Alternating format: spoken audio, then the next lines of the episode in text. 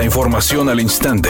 Grupo Radio Alegría presenta ABC Noticias. Información que transforma.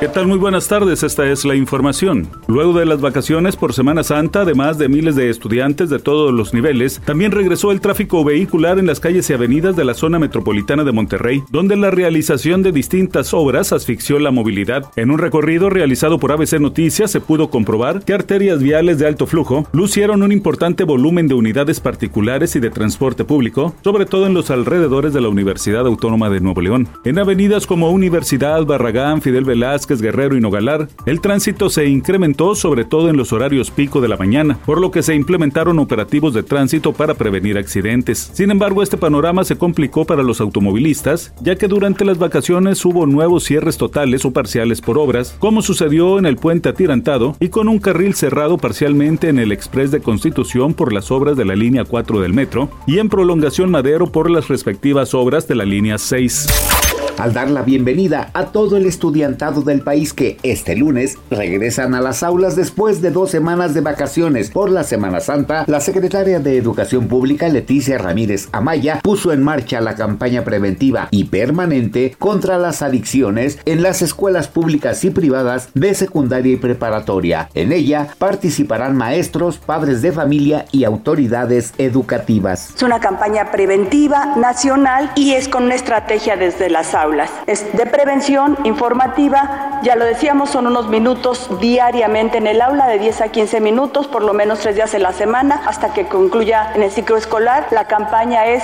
si te drogas, te dañas. Esta guía es una guía mínima, con la información que queremos plantear de las diferentes drogas y el daño que causan.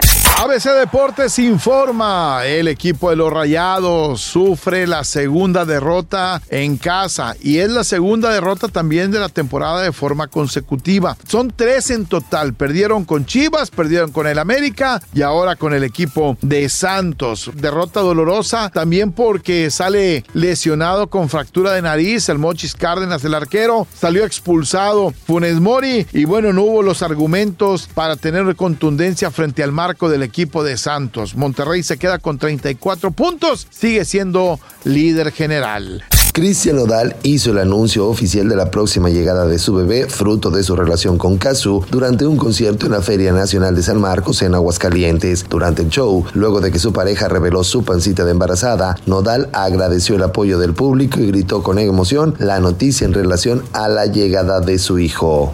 Temperatura en Monterrey 24 grados centígrados. Redacción y voz Eduardo Garza Hinojosa. Tenga usted una excelente tarde. ABC Noticias. Información que transforma.